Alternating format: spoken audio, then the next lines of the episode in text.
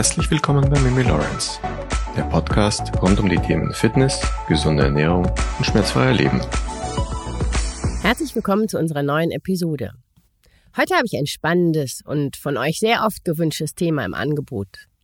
Es geht um die Frage, wie du alte und schlechte Gewohnheiten endgültig ad acta legen und neue und gute Gewohnheiten in deinen Alltag integrieren kannst und schreiben Tag ein, Tag aus so viele Menschen, sie würden gerne mit diesem und mit jedem aufhören und sich mehr bewegen und ein gesünderes Leben führen. Aber irgendwie schaffen sie es nicht. Und genau dabei möchte ich euch heute helfen. Und genau deswegen auch diese Episode.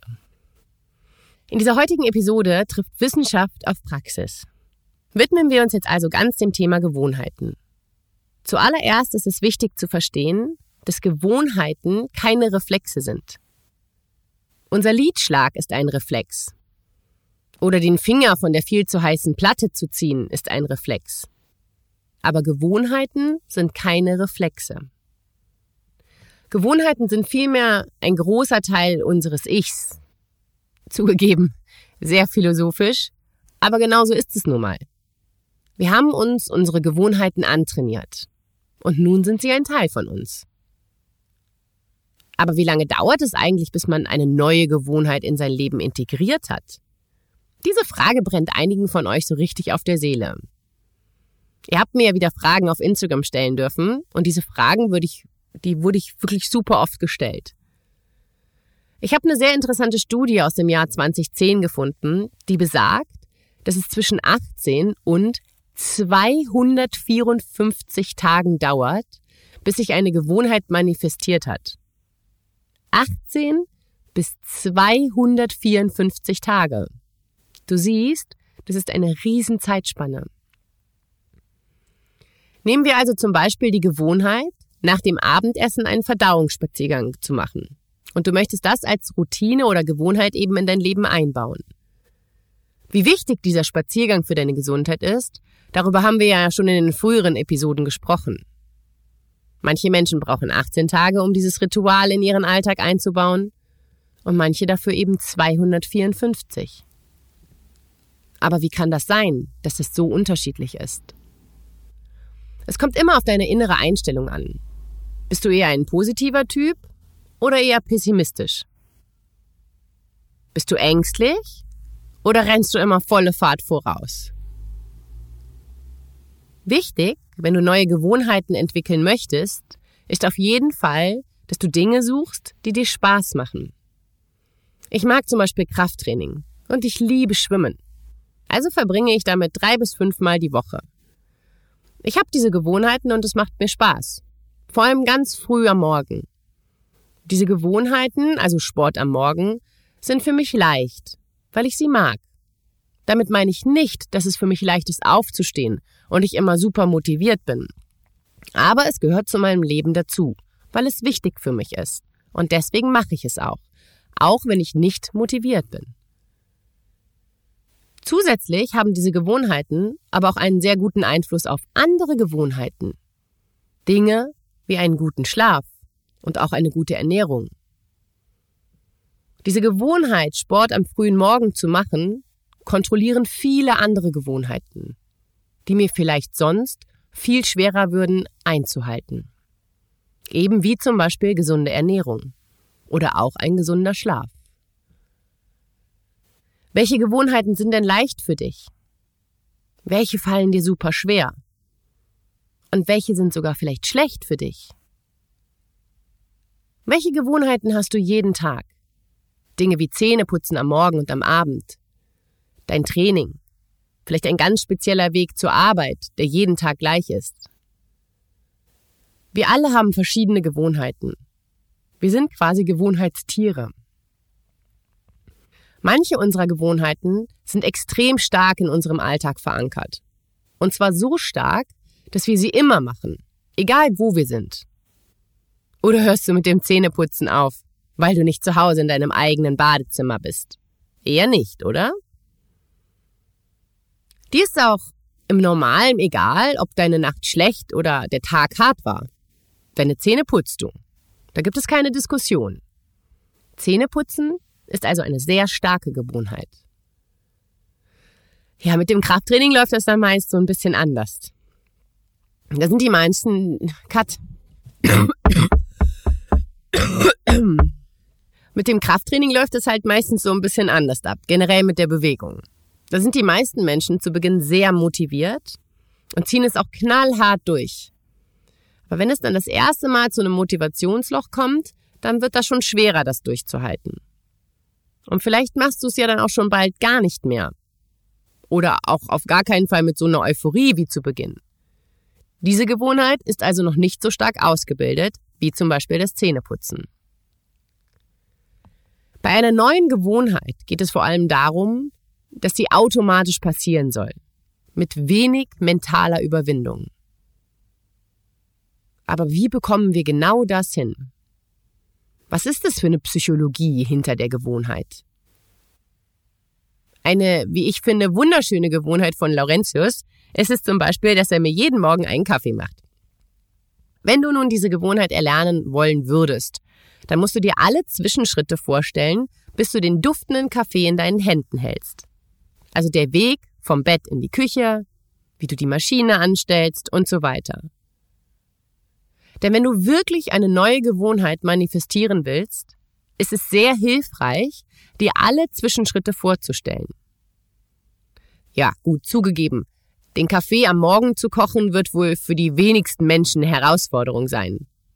Aber mit dem Verdauungsspaziergang am Abend oder auch der Trainingseinheit zwei bis dreimal die Woche funktioniert es genauso gut. Bei diesem Gedankenspiel sind dann nämlich deine Hippocampus und auch weitere Gehirnareale involviert. Und diese Bereiche deines Gehirns unterstützen dich am Ende dann auch dabei, deine neue Gewohnheit zu manifestieren. Wir teilen unsere 24 Stunden Tageszeit oder ne, ein Tag hat ja 24 Stunden, das teilen wir in drei verschiedene Phasen auf. Phase 1 ist direkt bis zu acht Stunden, nachdem du aufgestanden bist. Phase 2 ab der 9. bis zur 14., 15. Stunde des Wachseins. Und Phase 6 ist Stunde 16 bis 24. Gehen wir jetzt einfach mal davon aus, dass die meisten Menschen zwischen 22 und 24 Uhr schlafen gehen und zwischen 5 und 9 aufwachen. Und ja, mir ist schon bewusst, dass nicht, dass das nicht auf alle zutrifft, da ja einige Menschen auch Schichtdienst haben, aber bei den meisten Menschen trifft dieses Zeitfenster halt zu. In der Phase 1, also direkt, wenn du wach geworden bist, bis zu acht Stunden nach dem Aufstehen, sind dein Dopamin, dein Noradrenalin und Adrenalin erhöht. Diese Zeit eignet sich besonders gut für Bewegung an der frischen Luft, für Training, für kalte Duschen, ein Fastenzeitfenster. Dein ganzes System ist nämlich jetzt hellwach und auch gut erholt. Es ist viel einfacher, in diesem Zustand neue Gewohnheiten zu integrieren.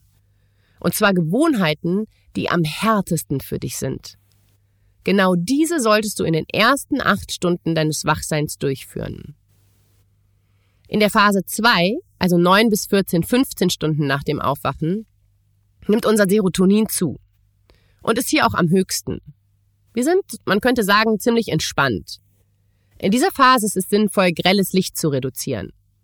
Egal, ob das jetzt Sonnenlicht oder blaues Licht vom Computer oder Handy ist. Super geeignet für diese Phasen sind zum Beispiel Meditation, Yin-Yoga, ein Schläfchen auf der Akupressurmatte, Sauna oder einfach ein heißes Bad. Diese Phase 2 ist eine super Zeit für Gewohnheiten, die du bereits praktizierst, aber du noch ein bisschen verfeinern möchtest. Nehmen wir zum Beispiel an, du übst ein neues Klavierstück. Generell kannst du zwar bereits Klavier spielen, aber dieses Stück fällt dir sehr schwer. Und in dieser Phase des Tages kannst du das super üben. Und in der Phase 3, da kühlt unser Körper schon wieder um zwei Grad runter.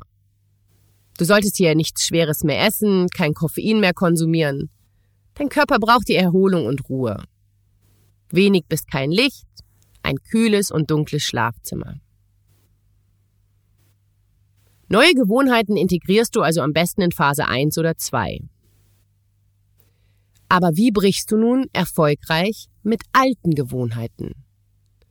Nehmen wir zum Beispiel an, Du möchtest dir die Süßigkeiten nach dem Abendessen abgewöhnen. Aber kaum ist das Abendessen gelaufen und du sitzt auf der Couch, ist da auch schon wieder die Schokolade oder die Tüte Chips in der Hand. Genau in diesem Moment ist es wichtig, dass du sofort eine andere gute Gewohnheit durchziehst.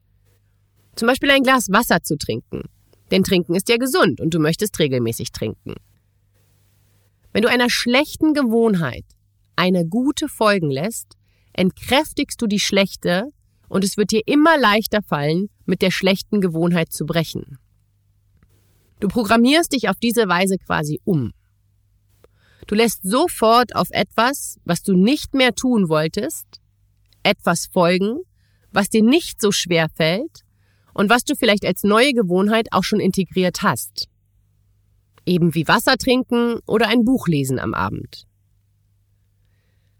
Auch wenn es nicht so scheint, Gewohnheiten sind in Wirklichkeit eher Automatismen, also automatische Verhaltensweisen, gut überlegte Entscheidungen.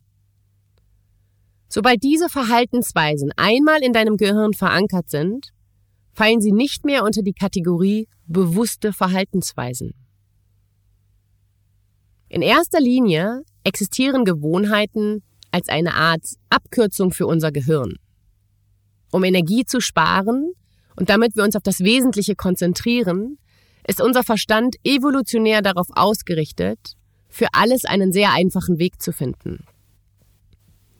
Sobald unsere kleinen grauen Zellen merken, dass wir uns immer und immer wieder auf eine bestimmte Art verhalten, bildet sich eine Gewohnheit. Diese Gewohnheit erlaubt es unserem Verstand, auf Autopilot umzuschalten und die Leitung unseres Körpers zu übernehmen. Während du also mit deiner morgendlichen Routine beschäftigt bist, zur Arbeit radelst oder vor dem Schlafengehen durch deinen Instagram-Feed scrollst, musst du nicht viel nachdenken. Das liegt daran, dass du dich schon so viele Male auf diese Weise verhalten hast, dass es sich in deinem Gehirn eingeprägt hat. Obwohl sie es ermöglichen, viel Zeit und Energie zu sparen, können Gewohnheiten unsere Produktivität, unser Wohlbefinden und auch unser Glücklichsein negativ beeinflussen. Aber die gute Nachricht ist, dadurch, dass sie von unserem Verstand geformt werden, liegt der Schlüssel darin, alte Gewohnheiten zu durchbrechen, in der richtigen Kommunikation mit unserem Gehirn. Herauszufinden, warum es deine Gewohnheiten überhaupt gibt, ist viel weniger kompliziert, als sich das anhört. Es hat sich herausgestellt, dass hinter fast jeder Gewohnheit eine ziemlich klare Formel steht. Denn jede Gewohnheit besteht aus drei grundlegenden Bestandteilen. Dem Auslöser, also dem Gefühl, der Zeit oder der Location, die deine Gewohnheit triggert. Der Routine, also die Gewohnheit selbst. Und der Belohnung, also dem Bedürfnis, dass die Gewohnheit befriedigt wird. Sich über diese drei Komponenten im Klaren zu sein, ist der erste Schritt, um deine, sagen wir mal, nicht schönen Angewohnheiten in die Schranken zu verweisen. So, und so geht das jetzt für dich, wenn du wieder mal was machst, was du eigentlich nicht mehr machen wolltest, wie die Tüte Chips am Abend oder den Sport wieder verschieben, obwohl du das doch eigentlich regelmäßig machen wollen würdest. Pass während der nächsten paar Male, während du deine bestimmte Routine durchläufst, genau auf. Versuche den Auslöser und die Belohnung, die sie veranlasst haben, bewusst wahrzunehmen. Ich würde dir sogar empfehlen, um beste Ergebnisse zu erzielen, schreib jedes Mal Auslöser, Routine und Belohnung auf. Nehmen wir mal an, du versuchst die Angewohnheit loszuwerden, vorm Schlafengehen am Handy zu scrollen, weil du dadurch einfach zu wenig Schlaf bekommst. Frag dich also Folgendes. Was löst diese Routine aus? Und welche vielleicht auch sozialen Bedürfnisse versuchst du damit zu befriedigen? Passiert es nun das nächste Mal, ist Konzentration angesagt. Wenn du deine Lampe kurz vor dem Schlafengehen ausknipst, das könnte der Auslöser sein, dein Handy in die Hand genommen und durch deinen Feed gescrollt hast, das ist die Routine, und dadurch dein Bedürfnis nach sozialer Nähe befriedigt hast, schreib es auf. Nachdem du das ein paar Mal gemacht hast, kannst du überprüfen, ob alles einem bestimmten Verhaltensmuster unterliegt. Wenn du immer am Handy scrollst, sobald du die Lampe ausmachst, also der Auslöser, oder siehst, dass diese Gewohnheiten deine sozialen Bedürfnisse befriedigt, das wäre die Belohnung, dann bist du auf der richtigen Spur. Deine schlechten Gewohnheiten zu erkennen, hilft dir nicht nur dabei, effektive Alternativen zu finden, sondern auch, diese bewusster wahrzunehmen. Und dieses neue Bewusstsein verwandelt deine Angewohnheit von einer automatischen, unbewussten Routine in ein vorsätzlich bewusstes Verhaltensmuster. Du siehst, wir sind durchaus in der Lage, mit schlechten Gewohnheiten zu brechen und uns neue gute Gewohnheiten anzueignen. Nur wie alles im Leben benötigen hierfür Zeit.